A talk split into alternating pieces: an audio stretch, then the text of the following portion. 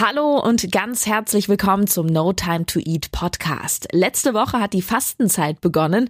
Ja, und gefühlt hat sich medial alles nur darum gedreht. Um zuckerfrei Challenges, verzichten auf Fleisch, verzichten auf Schokolade, verzichten auf äh, Netflix. Und in der heutigen Folge sage ich dir, warum ich dieses Ich verzichte jetzt mal eine Woche auf in den meisten Fällen sinnlos finde unter welchen Voraussetzungen es dir wirklich was bringen kann. Und außerdem gibt's wieder so einige Statements aus der Community.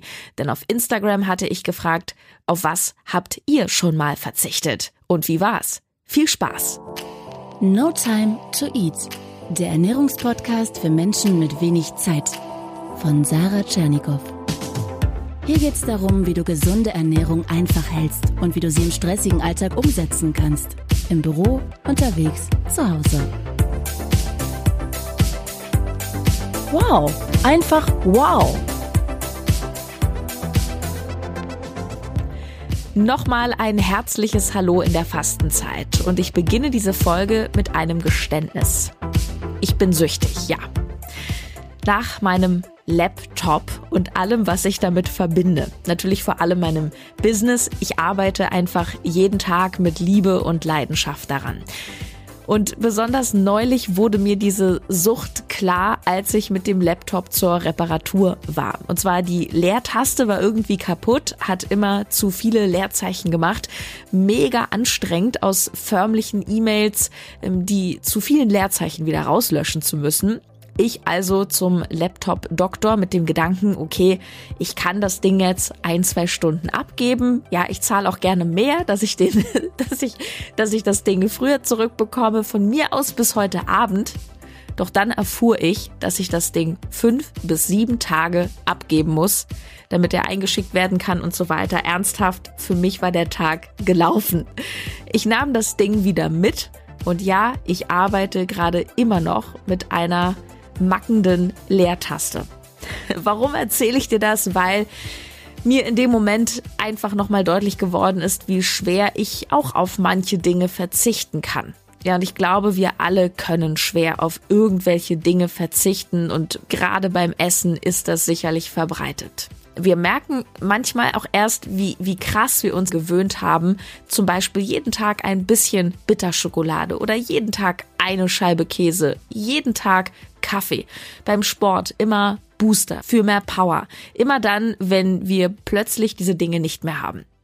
Und dieses Learning ist sehr wichtig, aber es ist fast auch das einzige, was ich an der Fastenzeit, die so ab Aschermittwoch losgeht, wirklich sinnvoll und lehrreich finde. Einfach der Erfahrung der Achtsamkeit wegen, um zu checken, wow, ich bin süchtig und dann natürlich im Umkehrschluss, das ist ja auch so dieser religiöse Aspekt des Ganzen ursprünglich, wieder wertschätzen, was ich an den Dingen habe wäre ja mal interessant zu schauen, wer jetzt knapp eine Woche nach Aschermittwoch noch konsequent ist. Fasten mit diesem Startschuss wird immer beliebter, habe ich den Eindruck. In einem Online-Artikel der Westfalenpost habe ich gelesen, dass mittlerweile 63 Prozent der Deutschen Fasten gut finden. Ob sie es dann selber machen und wenn ja, wie lange bleibt offen.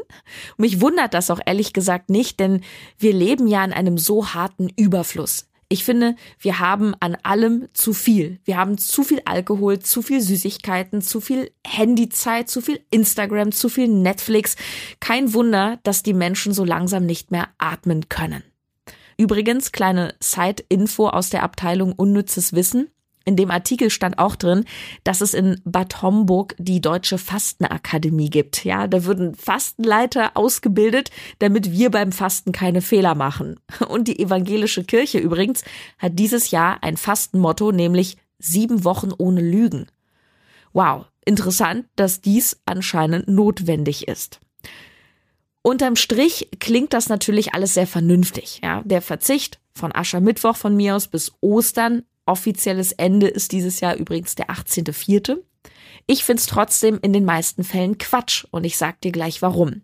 Doch hören wir uns erstmal diese zwei super interessanten Statements aus der Community an, die sich um Verzicht beim Essen drehen. Hallo Sarah, hier spricht Conny aus Wien. Ich habe schon mal versucht, auf Kohlenhydrate zu verzichten und das hat nicht funktioniert. Auch auf Süßigkeiten wollte ich schon mal verzichten, hat auch nicht funktioniert. Weil umso mehr man verzichtet, umso mehr will man das unbedingt essen. Deswegen habe ich für mich dann die Trennkost entdeckt, wo man eben morgens Kohlenhydrate essen darf und nur am Abend darauf verzichten muss. Das hat dann über mehrere Jahre extrem gut funktioniert. Mittlerweile bin ich bei Clean Eating angekommen und sehr ähnlich, so wie du deinen Podcast machst, habe ich eine sehr ähnliche Einstellung zum Essen. Hi, hier ist Mani aus Darmstadt. Ich habe mich genau anderthalb Jahre Low Carb ernährt, habe also auf Brot, Nudeln, Reis, Kartoffeln verzichtet. In dieser Zeit habe ich insgesamt nur drei Kilo abgenommen und habe für mich entschieden, ich liebe Kohlenhydrate viel zu sehr, dass ich sie ganz aus meinem Ernährungsplan streiche. Lieber ernähre ich mich gesund und wähle die richtigen Kohlenhydrate, aber gänzlich drauf verzichten, das hat mir doch diese anderthalb Jahre sehr weh getan und für nur drei Kilo mache ich das nicht mehr. Boah, vielen Dank für die, diesen Einblick und da steckt ja so einiges drin, weswegen ich dem Fasten nicht allzu viel abgewinnen kann es wäre im Grunde auch das Gleiche, hätten sie jetzt gesagt, ich verzichte oder ich habe verzichtet auf Industriezucker oder sowas. Natürlich ist das gut. Nur die Frage ist, was ist nachhaltig? Das Warum muss klar sein. Es ist bei vielen Menschen nicht klar, es ist unscharf und das Vorhaben wird von außen irgendwie, es kommt von außen und nicht von innen und das ist ein ganz, ganz wichtiger Punkt.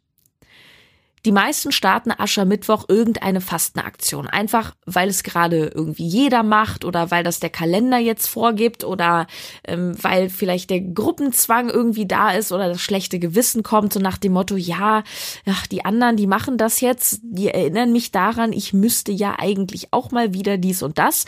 Noch schlimmer die Mann-Formulierung. Man müsste ja mehr für sich tun, man müsste ja weniger rauchen, weniger Fleisch essen und so weiter. Also mehr Distanzierung geht nicht. Aus dieser Intention heraus kann es natürlich nicht gelingen, das dauerhafte Fasten, weil es nicht aus dem Herzen kommt und nicht aus einer inneren Motivation heraus, sondern aus einem, ja, fast schon irgendwie Zwang von außen. So nach dem Motto, ich will es eigentlich nicht, aber anders erreiche ich mein Ziel nicht, zum Beispiel abnehmen. Oder ich will es eigentlich nicht, ich fühle es nicht, aber wenn ich das durchziehe, keine Ahnung, bekomme ich Anerkennung von außen oder dann habe ich mir selber bewiesen, ich ziehe mal was durch oder wie auch immer. Es ist etwas anderes, wenn jemand zum Beispiel sagt, ich esse kein Fleisch mehr, von mir aus auch ab sofort radikal, weil ich es einfach schlimm finde, wie mit Tieren umgegangen wird weil ich es ethisch nicht mehr vertreten kann, weil ich da drei Horrorreportagen gesehen habe, mir ist ganz schlecht, mir kommt auf gut Deutsch die Kotze hoch, dann sind die Chancen sehr hoch, dass diese Person es auch wirklich durchzieht. Aber jemand, der das so macht, wie ich eben beschrieben habe, der wird das auch nicht an Aschermittwoch beginnen, sondern genau dann, wenn er diese Empfindung hat. Das ist ja stark emotional behaftet. Das hat was mit Werten zu tun. Und das ist sehr, sehr, sehr, sehr stark. Stark ausgeprägte Werte, Emotionen, Überzeugungen sind das, was uns dranbleiben lässt. Nochmal zu den beiden Damen mit den Kohlenhydraten, Mani und Conny.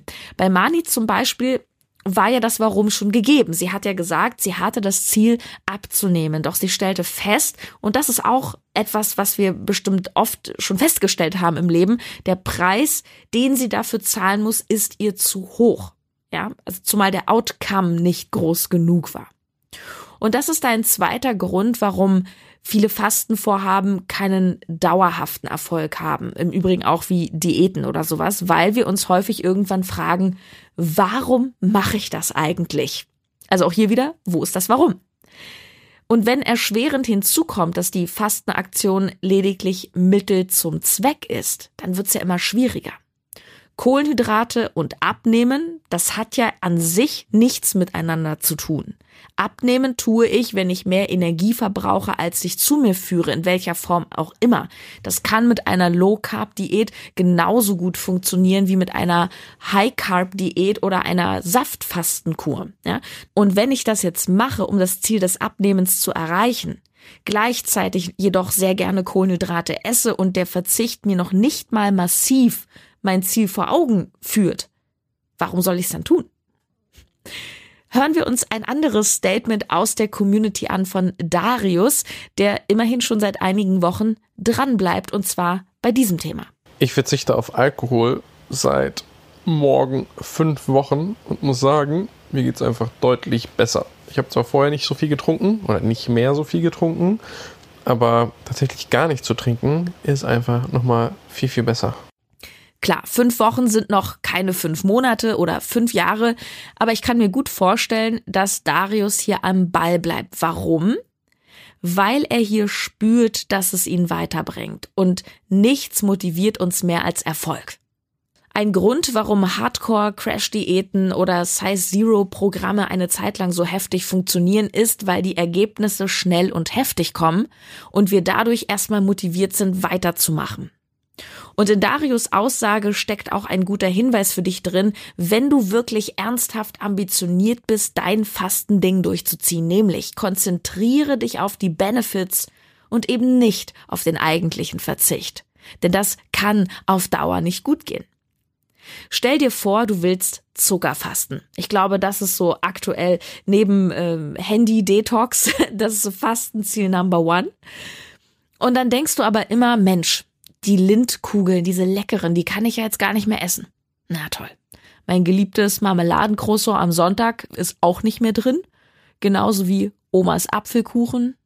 Prima. Und ja, wenn die dann Montag im Büro alle wieder die ganze Schüssel da voll machen mit, mit Schoko, dann kann ich zusehen. Super. Und das auch noch ein Leben lang. Also ganz ehrlich, eine Person, die, die so durch die Welt läuft und nur noch ihren Verzicht sieht, der gebe ich ein, zwei Wochen.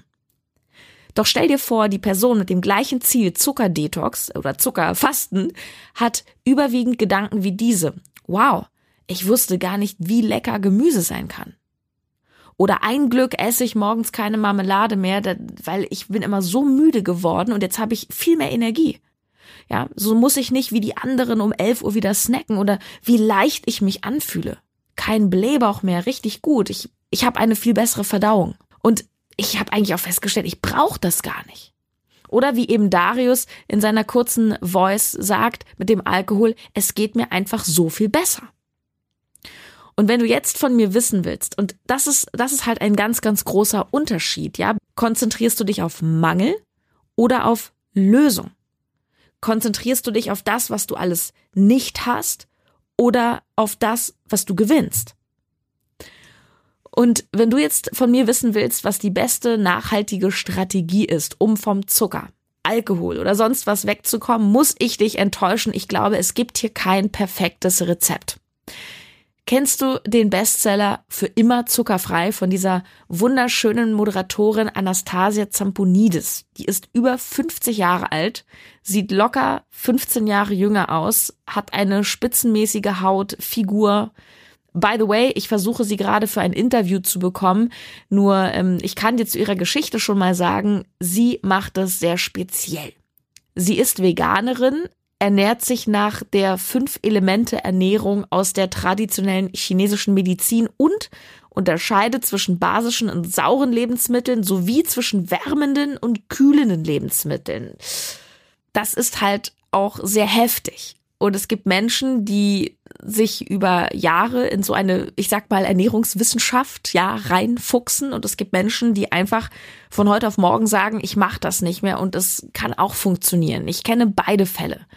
Du erinnerst dich an die Dranbleiber-Folge mit Nico Gutja, der drei Liter Cola am Tag getrunken hat und wirklich radikal von heute auf morgen aufgehört hat, nachdem er That Sugar Movie gesehen hat. Also ein Film, wo so gezeigt wurde, wie viel Zucker, also wirklich weißer Zucker überall drin ist. Und der Mann in diesem Film hat dann nicht mehr die Lebensmittel gegessen, sondern hat äquivalent die Zuckerwürfel oder die Zuckerberge dazu gegessen. Also da konnte einem nur schlecht werden. Und das hat ihn so angewidert, dass er diese Entscheidung getroffen hat und die bis heute nach Jahren konsequent verfolgt. Also dieses von heute auf morgen, das geht. Aber auch hier, siehe Nico, ein ganz starkes Warum, ganz starke Emotion, ganz starker innerer Antrieb. Ich persönlich kenne unterm Strich jedoch mehr Erfolgsgeschichten von Menschen, die sich Zucker zum Beispiel nicht gänzlich verbieten, sondern eben maßvoll genießen. Ist bei mir auch so. Neulich habe ich mir mal eine Zimtschnecke reingezogen und danach gemerkt, boah, also so toll war das jetzt auch wieder nicht. Bin ich jetzt rückfällig geworden und ein krasser Zuckerjunkie? Nein. Auch wenn Zucker durchaus körperlich abhängig macht. Also Zwischenfazit hier ist für mich, es mag ein guter Wille dahinter stecken zu sagen, so, ich mache jetzt hier Zucker-Challenge ab Aschermittwoch, aber ich glaube, wenn du langfristigen Erfolg haben willst, dann setz dich mehr auseinander, nicht nur mit der Thematik, sondern vor allem mit dir selbst. Was willst du wirklich? Es gibt diesen schönen Satz, du musst nicht wissen, wie du es schaffst, aber du musst wissen, warum du es willst. Und das ist wirklich so. Denn ein starkes Warum, ich kann es nicht oft genug sagen, eröffnet dir Wege, weil du dann eben nicht mehr problemorientiert bist, sondern lösungsorientiert.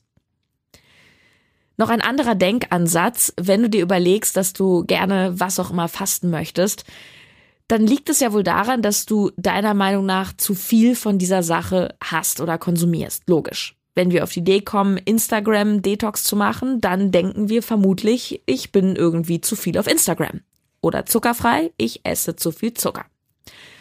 Und anstatt, dass du dir einfach nur vornimmst, okay, ich lass das jetzt, ich esse weniger davon, setz dich mal mit dem Gedanken auseinander, warum du eigentlich so viel davon konsumierst. Warum bist du eigentlich so stark da drin? Da kann es tatsächlich helfen, sich das mal aufzuschreiben, wie ein kleines Tagebuch. Nimm dir ein Notizbuch und schreib mal auf, im Laufe von so ein, zwei Wochen, wann genau werde ich zum Beispiel immer schwach bei XY? Wann esse ich zu viel Süßes? Ist es zu einer bestimmten Tageszeit? Ist es immer alleine oder ist das nur mit anderen? Ist es nur mit der Familie oder ist es gerade nicht, wenn die Familie da ist? Was ist denn dann anders für mich? Ist es immer eine bestimmte Stresssituation. Also werde zu deinem eigenen Experten, zu deinem eigenen Erforscher und gib dich nicht mit einem impulsiven, äh, ja, weiß ich jetzt auch nicht, zufrieden. Nur wenn du verstehst, wieso du so handelst, wie du handelst, kannst du Süchte wirklich nachhaltig aufbrechen. Und zwar so, dass es eben kein Ich reiß mich mal ein paar Wochen zusammen wird, sondern dass du irgendwann ganz entspannt damit umgehst, weil du es willst. Und an der Stelle noch zwei Statements aus der No Time to Eat Community, die finde ich auch richtig, richtig klasse. Hör mal hin. Hallo, mein Name ist Barbara. Ich werde dieses Jahr wieder den Fahrstuhl fasten. Das habe ich letztes Jahr schon einmal gemacht. Das klappt richtig gut. Da ich im fünften Stock arbeite, kommen da jeden Tag auch so ein paar Stockwerke zusammen. Hi, hier ist Tina. Ähm, ich faste negative Menschen, negativ eingestellte Menschen, maulende Menschen, ähm, alle, die so mir ganz viel Energie rauben, die faste ich. Nicht nur zur Fastenzeit, sondern eigentlich auch äh, generell probiere ich das zu meiden und äh, werde jetzt aber in der Fastenzeit nochmal ganz explizit darauf achten. Also alle, die mir Energie rauben, die den ganzen Tag nur murren und maulen und ähm, ja, mit dem Außen beschäftigt sind, die werden gefastet. Danke Barbara, danke Tina, finde ich super. Ich persönlich bleibe insofern dabei, ich fange jetzt nicht an, irgendwas zu fasten, weil jetzt Fastenzeit ist. Ich glaube, am wichtigsten ist es grundsätzlich, eine feine Antenne zu entwickeln für sich selbst und immer wieder zu spüren und zu überprüfen vor allem, lebe ich mein Leben so, wie ich will? Bin ich gut zu mir? Das kann heißen, wie, wie denke ich über mich selbst, Stichwort Selbstliebe, innerer Kritiker und so weiter, aber auch stopfe ich Schrott in mich rein oder esse ich allgemein maßlos. Des Weiteren umgebe ich mich mit guten Menschen, Menschen, die mich unterstützen oder ziehen die mich runter. Das sind viele wichtige Fragen, die sich aber ganz viele Menschen nie stellen. Wenn ich glücklich bin mit mir und meinem Leben, in, in dem Sinne, dass das alles irgendwie im Lot ist, in einer gewissen Ausgeglichenheit, was gibt's denn dann zu fasten? Wenn ich Dinge maßvoll mache, dann brauche ich nichts fasten. Und wenn etwas außer Balance gerät, dann merke ich es, weil ich mir ja Achtsamkeit antrainiert habe. Und dann steuere ich wieder das Lenkrad meines Lebens entweder ein Stückchen nach links oder nach rechts oder wo auch immer ich gerade hin will. Fazit, Fastenzeit, Sinn oder Unsinn, das kommt halt drauf an.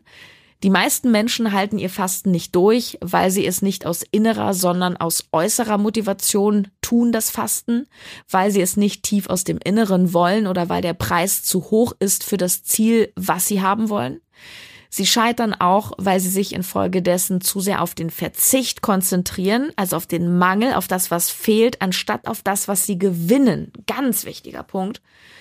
Und alles, was nachhaltig sein soll, solltest du eben auch ein bisschen durchdenken. Warum möchtest du, was du möchtest? Und ist das Fastenvorhaben der richtige und vor allem wirkungsvolle Hebel dafür? Wenn du auf etwas nicht verzichten kannst, dann frage dich doch mal, warum das so ist. Ist das Gewohnheit, Tradition, eine bestimmte Emotion, die dieses Verhalten immer wieder ja, rauskitzelt? Und wie kannst du diese Emotion womöglich anders regulieren? Übrigens nur kurz am Rande Verhaltensmuster beim Essen aufbrechen. Fressanfälle bekämpfen, permanentes Naschen. Das ist auch Hauptthema bei mir im 1 zu 1 Coaching. Und wenn du wirklich unter solchen Dingen leidest, wenn du unglücklich bist, weil sich alles nur noch ums Essen dreht. Ich kenne das ja von früher ähm, wenn du, wenn du Partys schon gar nicht mehr genießen kannst oder auch dir den Kopf machst im Urlaub, wie kriegst du das dahin mit dem Buffet, weil du auch Zucker gar nicht mehr genießen kannst und es dich frustriert und unterm Strich dein Selbstwert dadurch sinkt, weil ja auch deine gesamte Lebensqualität dadurch sinkt. Dann nimm das bitte ernst und check gerne die Webseite aus www.notimetoeat.de slash coaching ich nehme pro Monat maximal vier bis fünf Menschen ähm, in mein Coaching-Programm auf. Ich begleite sie sechs Wochen nahezu täglich und die Ergebnisse sind wirklich enorm. Dazu kannst du auch gerne, wenn du mehr erfahren möchtest, Podcast Folge 106 hören, eine Spezialfolge, wo einige meiner Coaching-Klienten mal erzählen, was sie im Coaching erlebt haben. Ich pack dir den Link nochmal unten rein. Ich wünsche dir auf jeden Fall weiter fröhliches Fasten oder Fastenbrechen. Auf jeden Fall eine gute Entscheidung.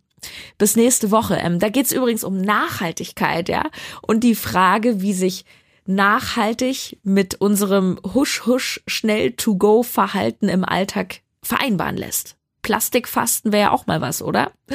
Also, bis nächste Woche. Du kannst dich freuen. Ich tue es auf jeden Fall. Bis dann. Tschüss. Deine Sarah. Schade. Schon wieder vorbei. Mehr No Time to Eat gibt es auf Instagram und Facebook.